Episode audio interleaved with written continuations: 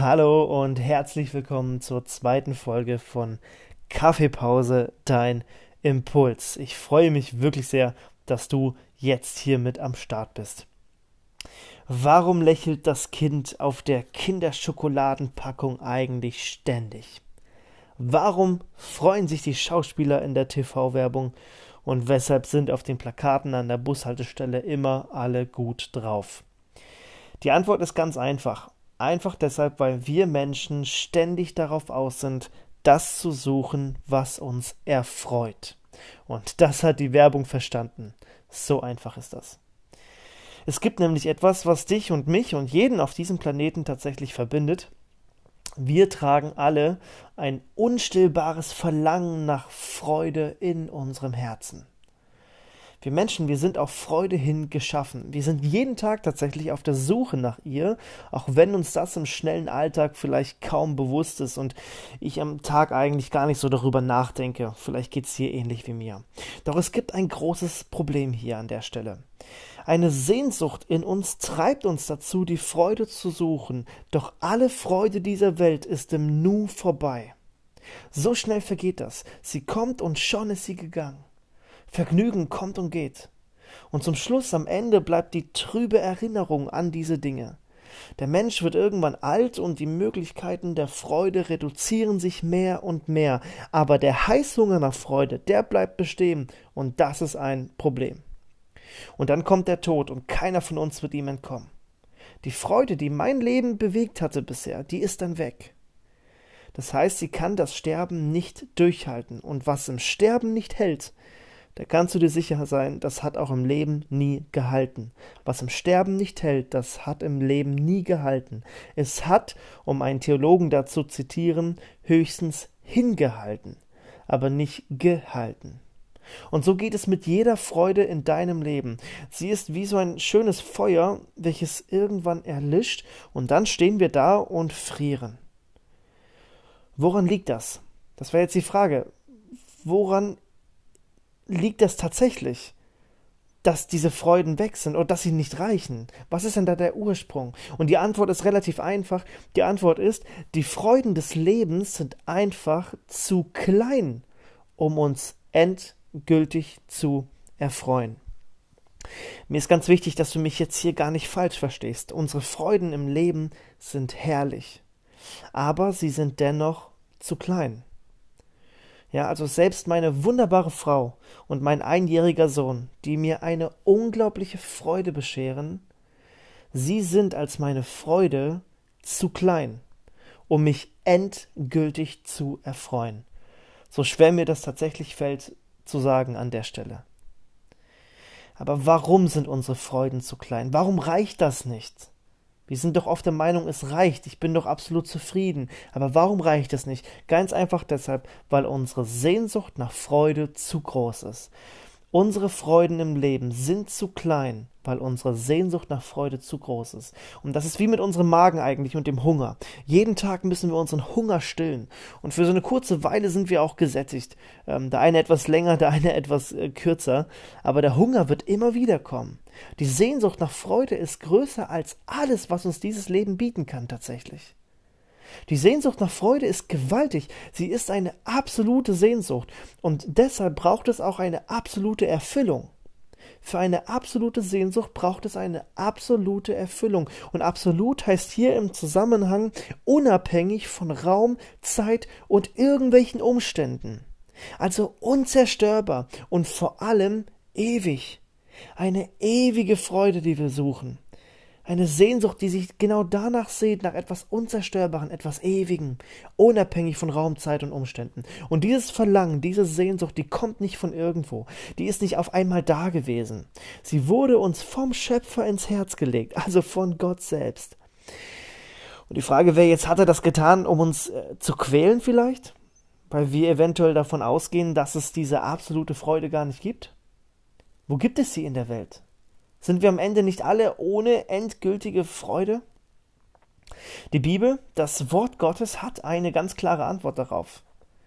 Es gab einen Tag in der Weltgeschichte, da wurde die herrlichste Nachricht aller Zeiten in die Welt gerufen.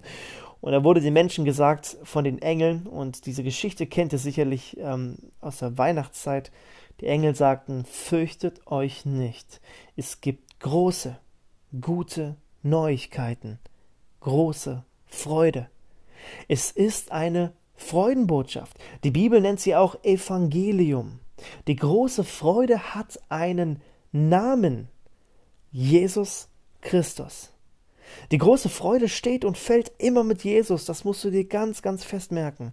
Die große Freude steht und fällt immer mit Jesus. Dieser Jesus, der in einer Futterkrippe als, als Baby lag, als er geboren wurde, wurde er in so eine Krippe, Futterkrippe für Tiere gelegt. Und am Ende wurde er an ein Holzkreuz genagelt.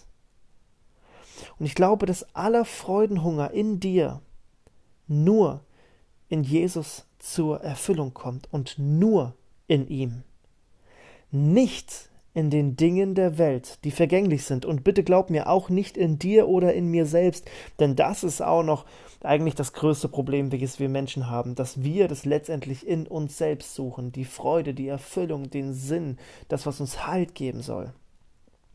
Das ist ganz spannend. Platon, dieser bekannte griechische Philosoph, der sagte mal, die Menschen ziehen die Märchen, die sie kennen, der Wahrheit vor.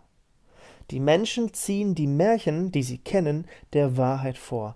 Und ich glaube fest, und das habe ich auch erlebt, es ist ein Märchen zu glauben, dass ich wahre Freude in mir, in Simon finden werde und in dem, was ich selbst schaffe und wo ich scheinbaren Erfolg verbuchen kann.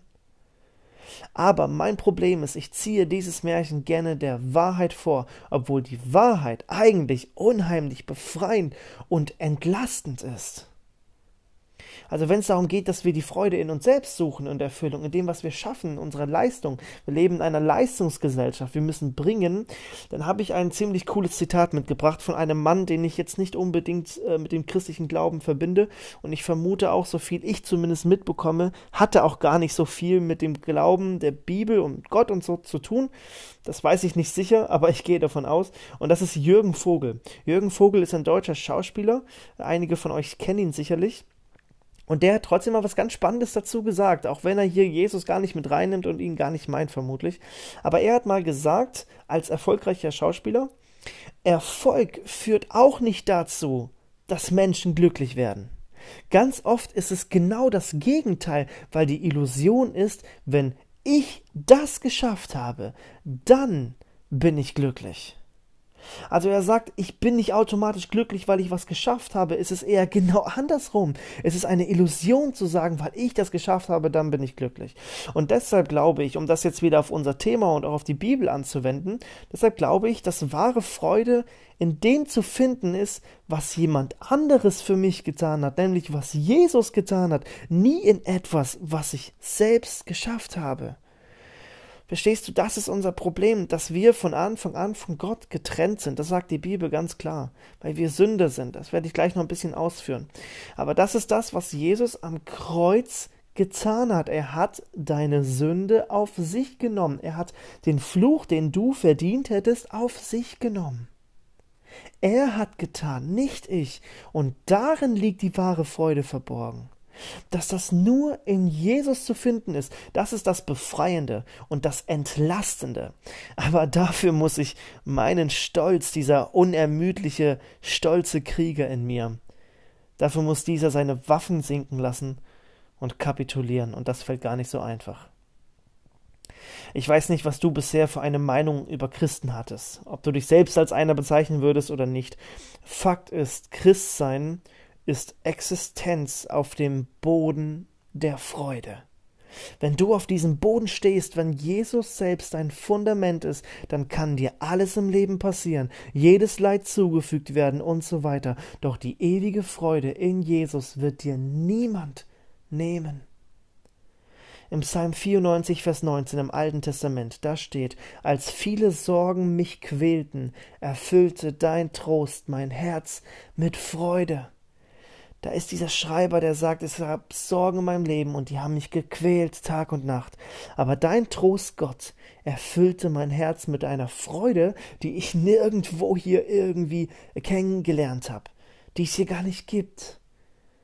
Und ich habe überlegt, wo habe ich das schon mal erlebt oder mitbekommen? Und ich musste sofort an meine Oma denken, die vor einigen Jahren schon gestorben ist.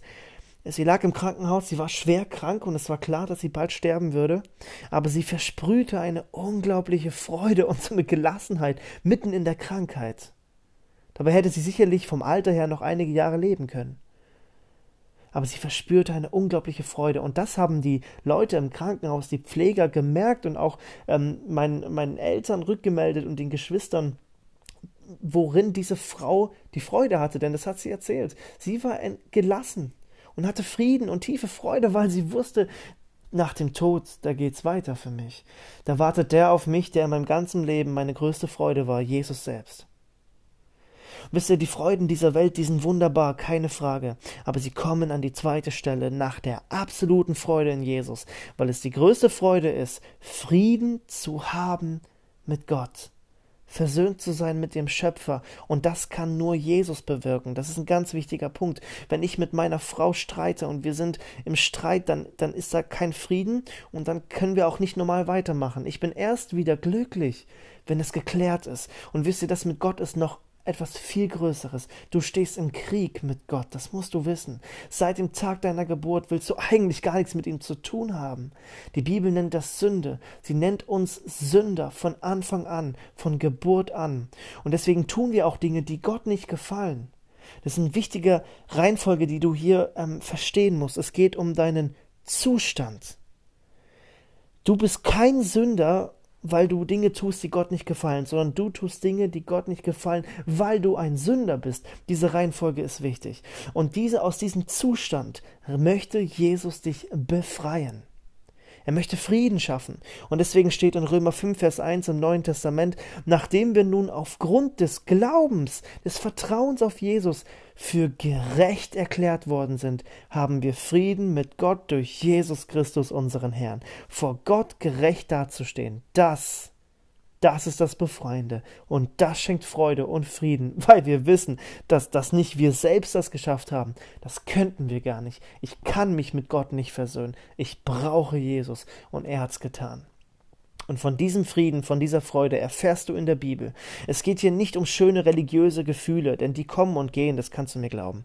Es geht aber um Gottes klare Wort um sein klares Wort, darum geht's. Und darin finden wir die Botschaft von Jesus, die echte Freude schafft. Und deswegen mache ich dir von Herzen Mut, dieses Buch aufzuschlagen. Vielleicht zum allerersten Mal oder vielleicht zum tausendsten, tausendsten Mal. Tue es. Dort findest du diese Freudenbotschaft. Ich wünsche dir von ganzem Herzen viele Freuden. Aber ich wünsche dir vor allem die größte von ihnen nach der sich dein Herz im tiefsten sehnt. Und das ist die Freude an Jesus. Bis zum nächsten Mal. Tschüss.